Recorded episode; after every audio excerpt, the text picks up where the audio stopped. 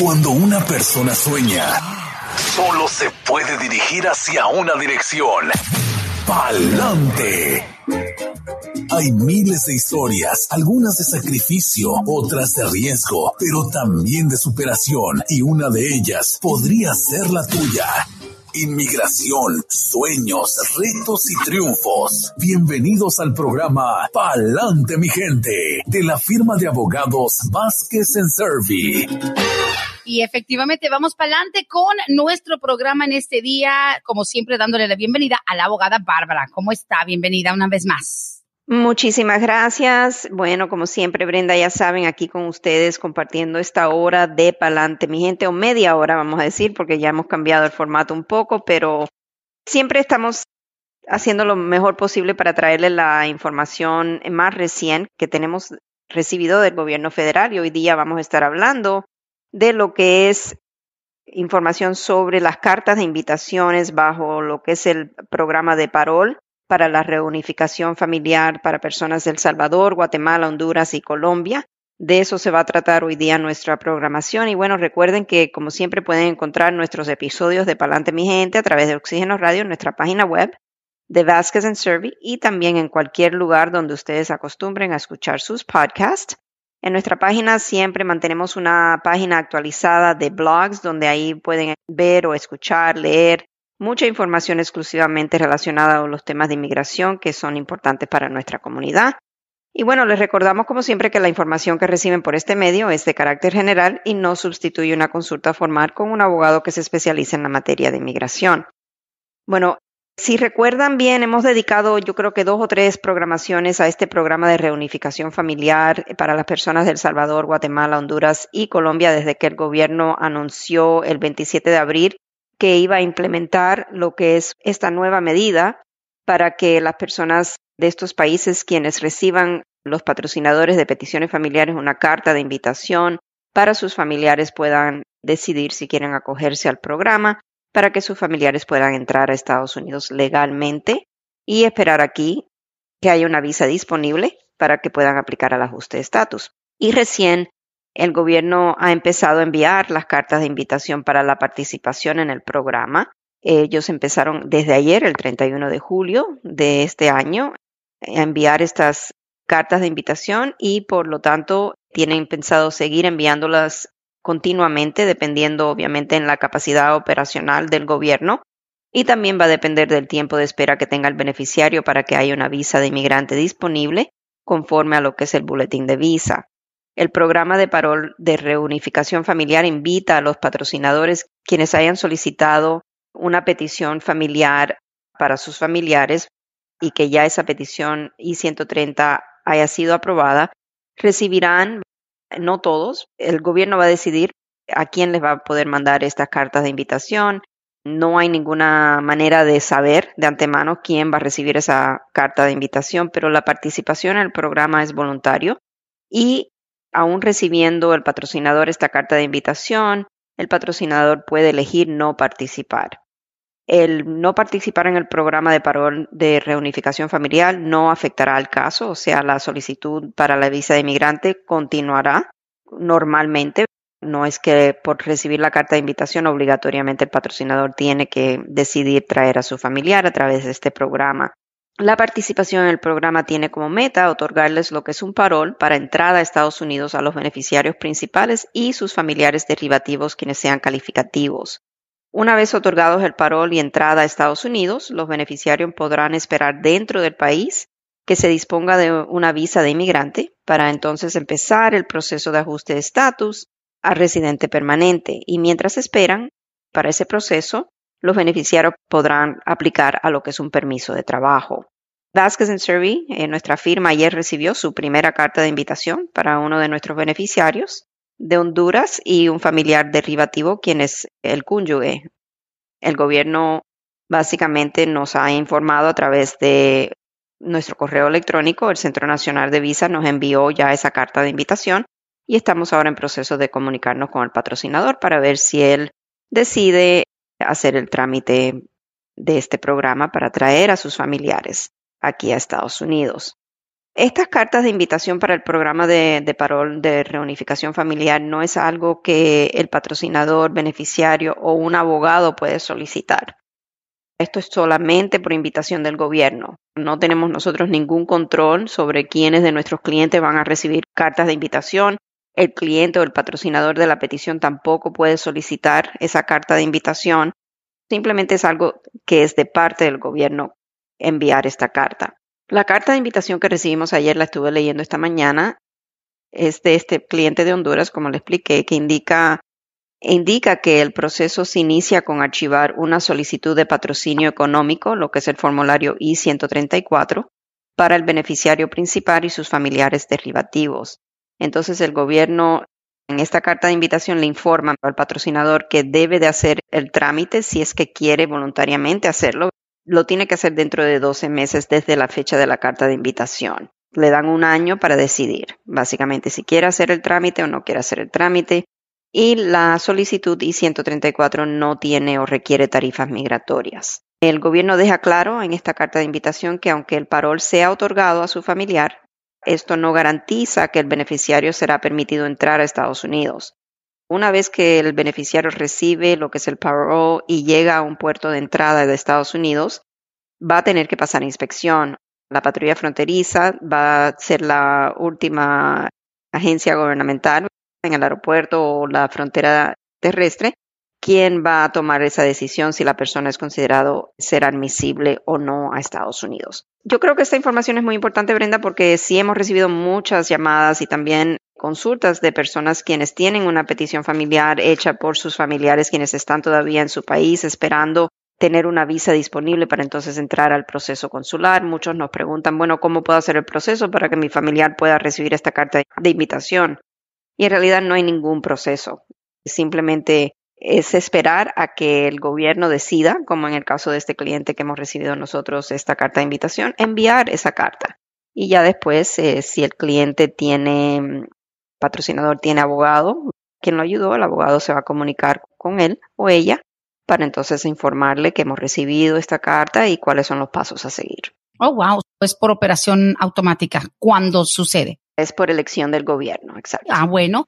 Es que desde que uno escucha cartas de invitación, cómo le hago, cómo la consigo, empieza como a, trabajar el cerebro, ¿no? De acuerdo a las esperanzas que la gente tiene. Claro, claro. Y es normal porque obviamente hay personas que han estado esperando muchos años para que sus familiares puedan reunirse aquí y básicamente están esperando ese tiempo por lo que son las cuotas eh, de las visas de inmigrantes, que domina lo que es el boletín de visas. No toda persona que tiene una petición familiar puede inmigrar luego, luego a Estados Unidos, por la razón de que dependiendo de la categoría familiar preferencial en que se encuentre, a veces hay largas esperas. Para remediar, yo creo, lo que es la ola de personas que han venido de estos países principalmente de manera o han tratado de entrar de manera indocumentada.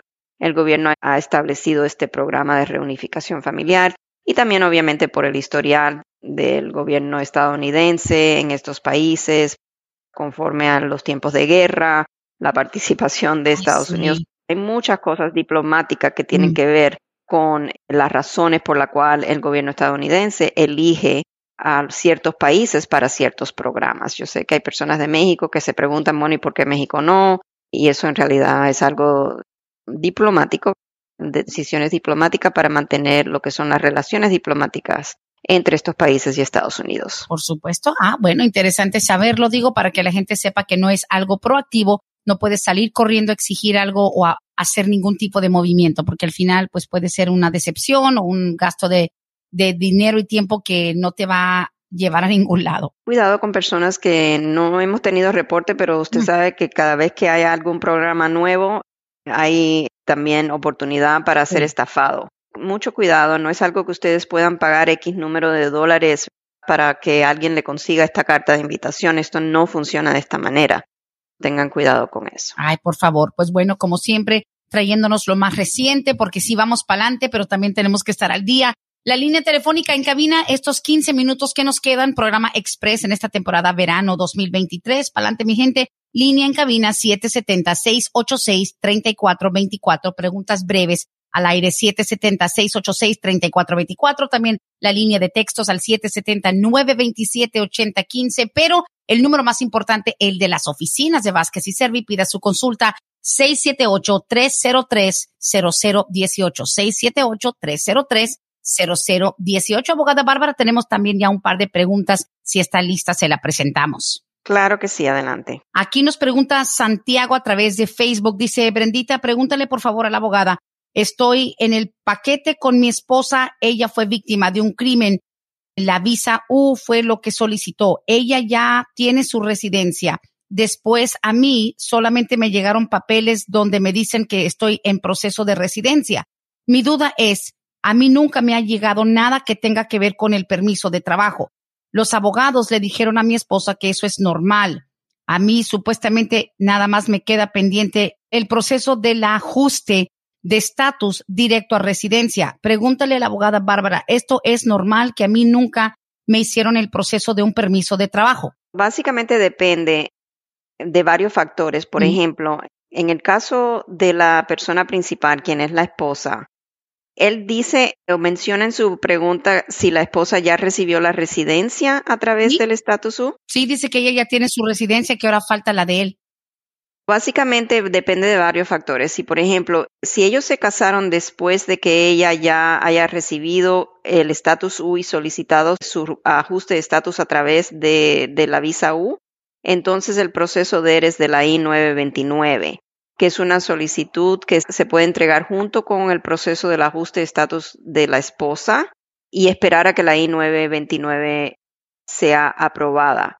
También se puede hacer el trámite junto, la I-929, con el ajuste de estatus y dentro de ese proceso va lo que es la solicitud del permiso de trabajo. Lo que pasa en estos casos es que no sabemos el timeline, cuál fue el timeline, si ellos estuvieron casados, si él aplicó como derivativo desde un principio, con el estatus de la esposa o si se casaron ya después. Eso es un factor muy importante y para yo poder contestarle la pregunta yo necesito tener más información y desafortunadamente es muy corto el programa para yo poder indagar lo que necesito indagar. Le invito a esta persona, si no es cliente ya de Vasquez Survey, que nos llame. Si es cliente de Vasquez Survey y tiene esta duda, también por favor llámenos y pida hablar con su abogado y podemos entonces eh, explicarle, ¿me entienden mejor las razones? Es verdad. Bueno, Santiago, espero que hayas podido entender que sí. Y hemos visto muchos casos donde una persona está haciendo el proceso de la visa U, empezó todo, pero se casaron después de que se iniciara el trámite. So, sí cambian los factores. No es de que, ay, ya tenemos 20 años juntos, pero ahora que mi mujer va a sacar la visa U porque la agredieron, ahora nos casamos. Sí cambia todo. Si ellos hacen el trámite de estatus U ya, vamos a decir, la señora empieza su trámite para el estatus U y ellos están casados. Mientras está pendiente el trámite de estatus U, él puede hacer un trámite como derivativo de ese estatus U y dentro de ese trámite puede solicitar un permiso de trabajo como derivativo.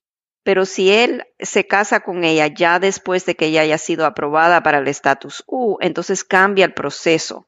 Y lo que necesito saber es el timeline para yo poder responderle la pregunta. Listo, gracias, gracias. Siguiente pregunta también, 770-927-8015. Dice, buenos días, Brenda. Pregúntale a la abogada que ayer miré en la página de USCIS que me aprobaron la I-130 y la 485, o sea, la I-485. Ahora, ¿qué es lo que sigue? Le puedes preguntar. Muchas gracias.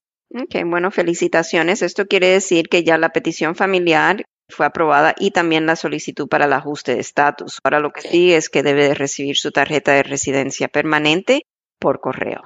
Oh, nice. ¿Y ya nada más es esperar que le llegue?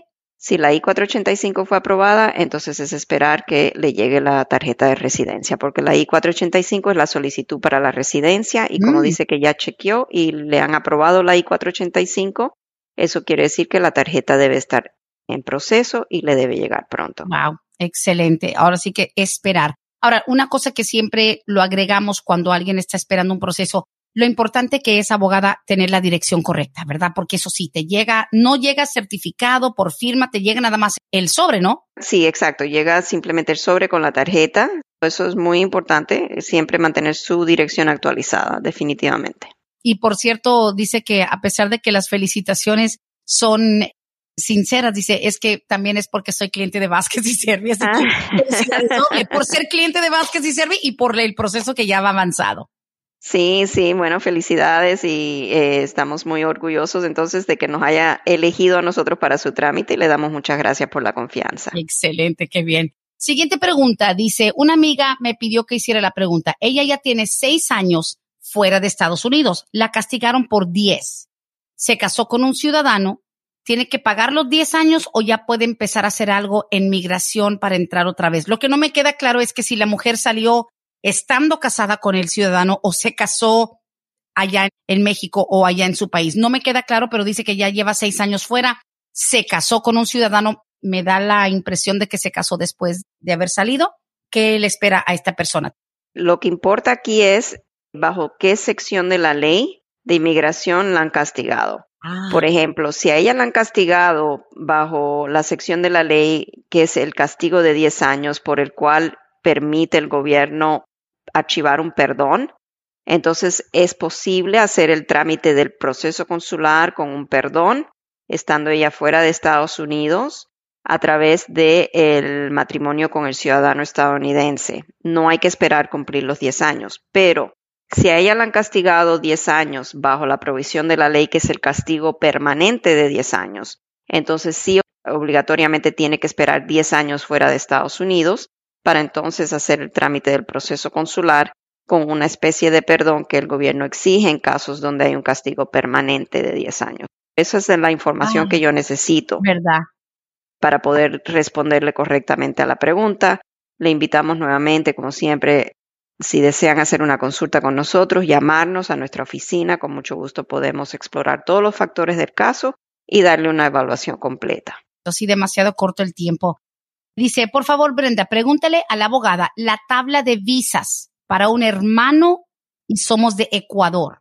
F4 es la categoría preferencial, la de agosto de este año, que ya la tenemos, el boletín de visa indica que van en la fecha del 22 de abril del 2007. Wow, 2007, como quiera, aunque no sean mexicanos, hay una esperita todavía. Sí, exacto. Perfecto. Siguiente pregunta. Dice aquí, mi hijo que tiene su DACA expirado desde hace como aproximadamente ocho meses en lo que cerraba un caso de posesión de marihuana. Ya se cerró el caso, el cargo fue desestimado. Todavía alcanza a hacer la renovación porque ya tiene ocho meses con el permiso de trabajo y la licencia vencida. Y si el proceso es distinto a la renovación que hacía antes. No, puede hacer el trámite de la renovación es yo creo que después de cumplir un año con el DACA vencido que hay que hacer como si fuera un proceso inicial para el DACA. Lo importante aquí en este caso es que un abogado pueda revisar lo que es la copia certificada de la disposición del caso de posesión de marihuana para asesorarnos de que no vaya a tener problemas en la renovación del DACA. Listo, sí tiene sentido. Obviamente, quien lo esté orientando le puede revisar lo que tiene, ¿verdad? Sí, exactamente. Perfecto. Dice aquí, ¿cuántos años hay que esperar para pedir a otra persona cuando tú ya hiciste un trámite para un esposo? Cuando yo pedí a mi esposo necesité dos firmas extras de ingresos. Él ya tiene tres años con la residencia. ¿Puedo hacer una petición? Quisiera pedir a mi mamá. Hmm. Ella está preguntando en base a lo que es el affidavit de manutención, porque ahí me mencionó algo de lo económico lo que tiene que tomar en cuenta es que siempre va a tener la obligación bajo una affidavit de manutención es continua hasta que pasen ciertas cosas o que el esposo se convierta en ciudadano estadounidense o que fallezca. Un divorcio no termina lo que es la obligación bajo una affidavit de manutención. Oh, wow. Puede ser hasta algo que tome parte de un proceso de divorcio. La persona puede exigir que lo mantenga, lo siga manteniendo, aunque exista un divorcio. Yep. okay. We gotta make sure we know about that. Oh claro, yo no sé eso. Exacto. O hmm. hasta que la persona trabaje lo que son las 40 horas calificativas, si no me equivoco, que equivalen a lo que son 10 años de trabajo full time en este país. Para responderle a la pregunta, ella tendría que calificar incluyendo si el esposo, vamos a decir, no se ha hecho ciudadano, entonces tenemos que incluirlo como una persona adicional en el cálculo para ver si es elegible con los ingresos que ella tiene para poder entonces indicarle al gobierno que no, su mamá no va a ser una carga pública o convertirse en carga pública cuando llegue a Estados Unidos. Si no califica independientemente para ser patrocinador bajo lo que es el affidavit de manutención, entonces puede considerar a lo mejor un copatrocinador. Y para algunas personas que les saca de onda de que, oye, ¿a poco se tienen que pedir dos patrocinadores adicionales? Bueno, cuando los ingresos de los primeros dos no alcanza, pues, ¿cuántos puedes agregar en sí? Puede agregar siempre y cuando los patrocinadores califiquen, pueden agregar copatrocinadores. Lo que pasa aquí que esto entonces va a ser considerado por el gobierno que la persona necesita de, tantos patrocinadores. Demasiado, sí. A mí no es algo que podemos garantizar, pero eh, sí la ley no dice que está limitado a dos patrocinadores. Y hay que recordar, digo, esto lo digo yo, aunque sea un comentario un poquito al margen, pero también hay que tomar en cuenta que si la persona que está haciendo el trámite ha estado mintiendo de cierta manera por algún beneficio y está representando de manera errónea o engañosa sus ingresos, ahora con inmigración también puede salir a la luz cualquier tipo de discrepancia. Nomás les digo discrepancia, porque eso aparece, de que sale, sale, porque es una cosa que le digas al IRS que tú ganas 14 mil dólares al año, pero entonces quieres decir la inmigración que ganas 30 o 50 para poder pedir a tu familia, tengan en cuenta que las discrepancias o el engaño puede salirle muy caro en un proceso migratorio. Otra pregunta dice aquí, mi tía sufrió de violencia doméstica en el año 1998. El esposo incluso fue a la cárcel, pero esto fue en California. Mi tía todavía puede aplicar para una visa U y le pregunté a esta radio escucha que dónde vive su tía. Si es aquí en Georgia, dice que no, que vive en Utah. Una señora que vive en Utah fue víctima de violencia doméstica hace ya 25 años y el marido sí fue a la cárcel. ¿Podría ella intentar la visa U? Hemos tenido éxito en varios casos, pero no son muy comunes, donde el crimen ocurrió hace mucho tiempo y hemos logrado que nos den una certificación. Mientras más tiempo pasa desde que se cometió el delito y que la persona aplica para la certificación, menos, vamos a decir, se disminuyen algo las probabilidades de que la orden pública nos vaya a otorgar lo que es esa certificación. Por eso siempre le decimos, aunque sea un caso recién, le tenemos que decir al cliente que es algo que es a la discreción de la orden pública otorgar o denegar la certificación. No es garantizado porque cuando el Congreso implementó esta sección de la ley, la dejó a la discreción de las orden públicas hacer, tomar la decisión si va a otorgar o no la certificación. No hay ninguna garantía. En los casos para pedir la certificación siempre tenemos que estar conscientes si que la persona haya participado con las autoridades en la investigación del crimen, que ella no haya a lo mejor ido a la corte y tratar de retirar los cargos, pero es algo que si esta es la única avenida que tiene la tía para una posible legalización de su estatus migratorio, entonces yo creo que vale la pena hacer una consulta formal para nosotros poder investigar un poquito sobre los factores del caso. La tía no sé si tendrá, yo sé que es un caso bien viejo, pero si tienen una copia de la disposición o del reporte de la policía, los datos del caso en la corte, si él fue a, a la cárcel, esas cosas nos ayudarían también en la evaluación del caso. Claro. Y la última para cerrar, aquí nos pregunta Jimena a través de Facebook. Dice, buenos días, abogada. Mi esposo está con el proceso de entrevista consular. Él tiene DACA, yo soy ciudadana, pero ya hizo su entrada legal. Tenemos que comenzar desde cero para tener la entrevista aquí. Proceso consular ya DACA. Es un proceso, no es desde cero. La I-130 cuenta, que es la petición familiar que la señora Jimena ha hecho por su esposo. Se haría lo que es el trámite del ajuste de estatus, que es totalmente diferente al trámite de un proceso consular, pero se lo recomendamos. Si él es oh, elegible, le recomendamos que haga su trámite de ajuste de estatus porque las personas que están aquí dentro del país y que pueden hacer ese trámite están en mejor posición que personas que tienen que viajar para presentarse fuera del país a la embajada a lo que es el proceso de entrevista. Mi recomendación para la señora Jimena es que si tiene abogado en el caso, que hable con su abogado, dado que el esposo ya entró con el advance parole y a lo mejor ahora puede ser elegible para el ajuste de estatus. Qué bien. Y lejos de perjudicarlo el caso, porque aquí tiene un poco de detalle, Jimena me había escrito ya, dijo, es que teníamos el temor de que él saliera del país con el advance parole, que nos atrasara, pero no, al contrario, le puede beneficiar de manera positiva. Oh, sí, definitivamente, pero antes de darle ese sí definitivo, vamos a decir, me gustaría poder conversar o que él converse si tiene abogado con su abogado para asesorarse de que no haya ningún problema que pueda presentarse cuando él trate de regresar con el advance parole. Lo que no me quedó claro es que si ya él viajó con el advance parole y ya, tiene la entrada legal, ya entró él. Entonces estamos ya en mejor posición. Definitivamente yo le diría que vale la pena explorar esa opción al ajuste de estatus. Hay excelente indicación, abogada Bárbara Vázquez, y como siempre cerramos esta edición con la promesa de que estaremos de nuevo en ocho días o cuando ya tengamos la oportunidad de reanudar otro episodio más de Palante, mi gente. Número en las oficinas de Vázquez y Service, 678-303-0018. Apúntenlo si no me lo preguntan, me lo piden por inbox. Abogada Bárbara, como siempre, fenomenal el programa. Muchísimas gracias, Brenda. Un placer siempre estar aquí con ustedes los días martes y los espero para el próximo martes. Muchísimas gracias. Feliz día. Feliz día. Hasta aquí hemos llegado hoy, pero siempre vamos pa'lante mi gente con Vázquez en Servi. Hasta la próxima.